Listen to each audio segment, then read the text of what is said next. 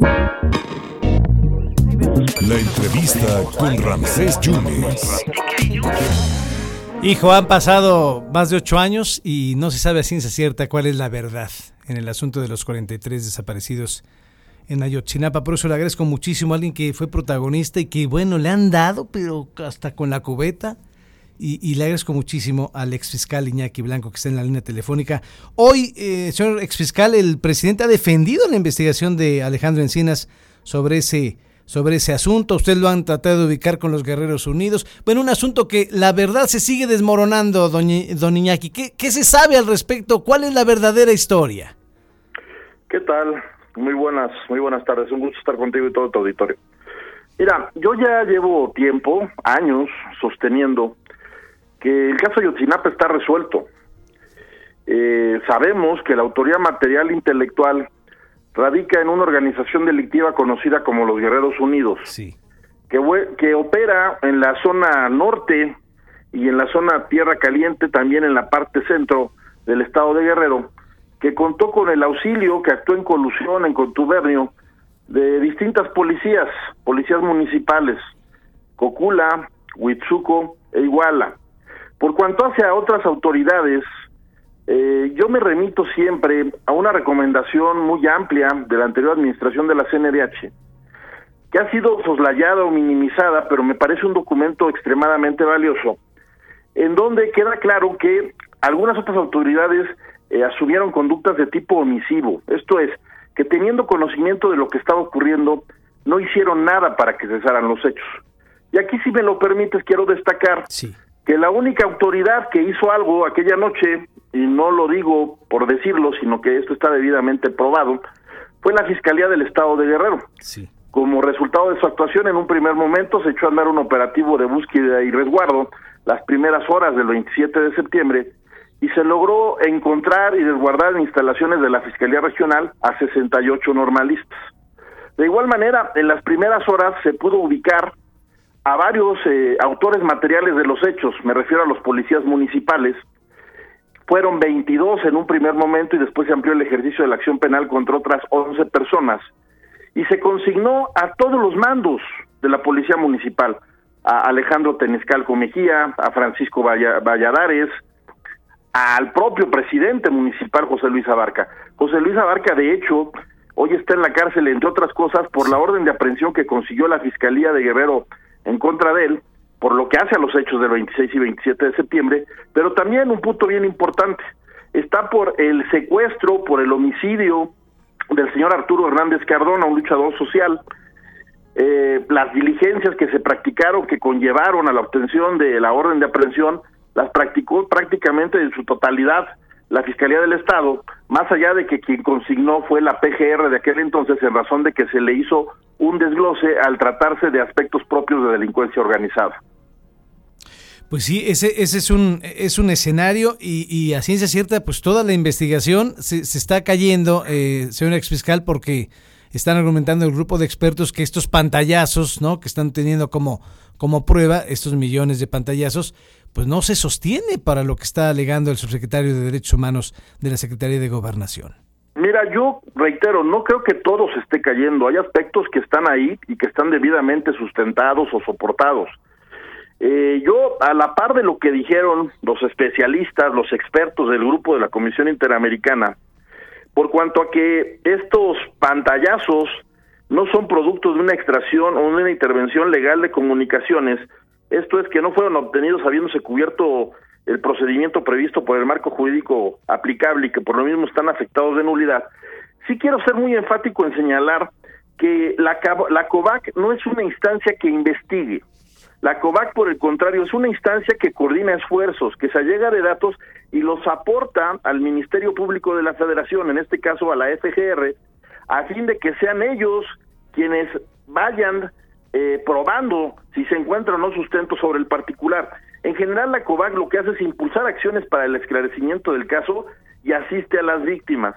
Repito, por cuanto hace a los pantallazos, me parece también me parece importante también señalar que lo importante no es el contenido, los metadatos y la autenticidad de los textos, sino su procedencia o fuente. Creo yo que aún habiendo tenido acceso a los equipos que pudieron contenerlos, debe especificarse, necesitamos saber si se contó con autorización de los dueños de esos equipos y si la extracción derivó de un orden judicial, dado que si no fue así, carecen de validez para efectos procedimentales y estaríamos también hablando aquí de la comisión de distintas conductas delictivas. Licenciado Iñaki, el presidente hoy dice que el subsecretario es incapaz de fabricar información sobre el subsecretario de Gobernación, lo que dice, y en el fondo eh, están apostando los adversarios que les vaya mal, siempre es así, están ofuscados nuestros adversarios. Es lo que dijo hoy el presidente en la mañanera. Mira, yo también eh, creo que de ninguna manera la intención o el propósito del subsecretario es eh, falsificar información. Reitero, hay que tener presente cuáles son las funciones de la COVAC. Él obtuvo ciertos datos y los hizo del conocimiento, los entregó a la Fiscalía General de la República. Y hay mucho todavía por establecer por cuanto hace, reitero, a la procedencia de esos pantallazos. Pero también, si me lo permites, yo quisiera aquí señalar algo que no se está tomando en cuenta y algo a lo cual no se refieren los expertos de la Comisión Interamericana. Sí, señor. Porque muy seguramente les afecta. Esto es una serie de omisiones en que incurrió el hoy ex titular de la Unidad Especial para la Investigación del caso, Omar Gómez Trejo, no, sé si tú tengas presente que este señor no aportó pruebas supervenientes para, para fortalecer las consignaciones que realizó la anterior administración de la PGR. Tampoco procedió penalmente contra más de 100 integrantes de los Guerreros Unidos que alcanzaron su libertad alegándose violaciones al debido proceso, consignándolos por otros delitos. ¿A qué me refiero? Sabemos que todos ellos eran parte de una organización, de una agrupación criminal. Por lo mismo, se sabe, porque existen los datos, obran en el expediente, participaron en secuestros, en homicidios, en extorsiones y en delitos contra la salud. En ninguno de esos casos se les consignó, y lo más grave, porque esto me parece muy, muy grave, se critica mucho al juez Ventura Ramos, que es quien determinó la liberación de varias de estas personas. Resulta que en su momento ese juez le requirió al hoy ex fiscal que se practicaran y que se le hicieran saber los resultados de nuevos protocolos de Estambul para echar abajo las imputaciones por tortura. Resulta que esta solicitud, que este pedimento, no fue atendido en tiempo y forma.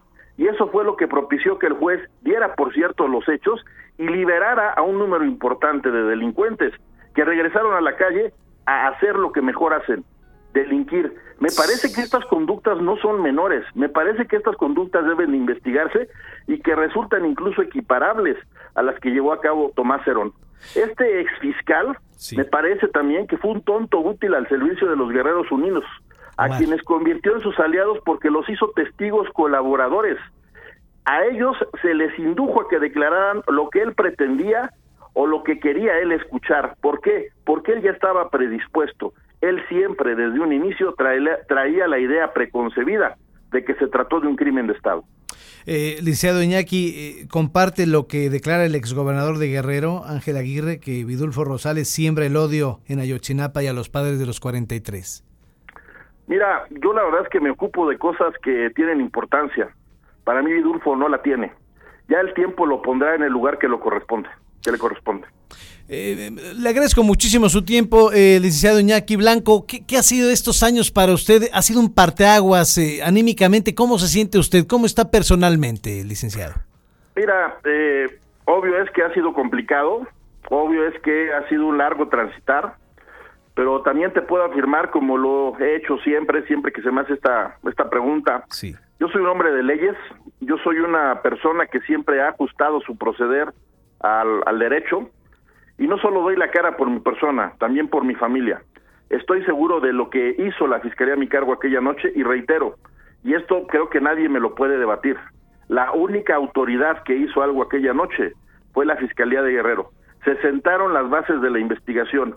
Lo que hoy se sabe por cuanto a las distintas rutas de desaparición, a que los jóvenes nunca estuvieron juntos en Iguala, a que algún grupo de los mismos fue llevado a la comandancia y sustraído de ese lugar por policías de Cocula, y a la participación de algunos actores importantes como José Luis Abarca, Felipe Flores Velázquez, sujetos apodados el Choqui, el Chino Bombero, los Peques o los Tilos, deviene de las diligencias primigenias.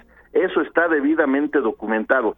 Y algo bien importante para concluir, que no se que, que no se nos olvide cuando se habla de alguna colusión por parte de la Fiscalía de mi persona, que muchos meses antes de que ocurrieran los hechos del 26 y 27 de septiembre, la Fiscalía de Guerrero había generado información que le entregó al gobierno federal, al CISEN, a la PGR y a la Policía Federal, por cuanto hace a las zonas de influencia, a la estructura y al modus operandi de los Guerreros Unidos. Pues más claro ni el agua, eh, gracias por su veracidad, por ser tan frontal, por su valentía, licenciado, y por último, eh, ¿qué sigue? ¿En qué va a acabar todo esto? Si es que va a tener un final.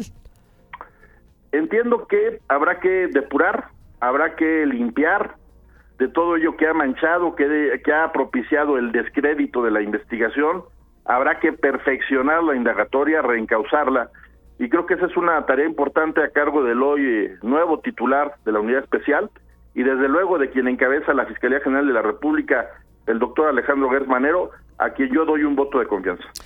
Eh, licenciado Iñaki, muchas gracias por su confianza. Gracias, en verdad. Gracias. Gracias a ustedes. Buena tarde. Muchas gracias. Muchas gracias a quien fuera el fiscal general del estado de Guerrero cuando los hechos eh, que fueron eh, suscitados, lo que sucedió con los 43, con la noche de Ayotzinapa, aquí lo dijo muy claro, quien actuó antes que todos, primero que nadie, fue la Fiscalía General de Guerrero y ya había información de esto de lo que iba a ocurrir el 26 o 27 al CISEN y a las autoridades competentes. Lo dijo aquí Iñaki Blanco en exclusiva para el 103.9, para el 97.7 y el 101.1.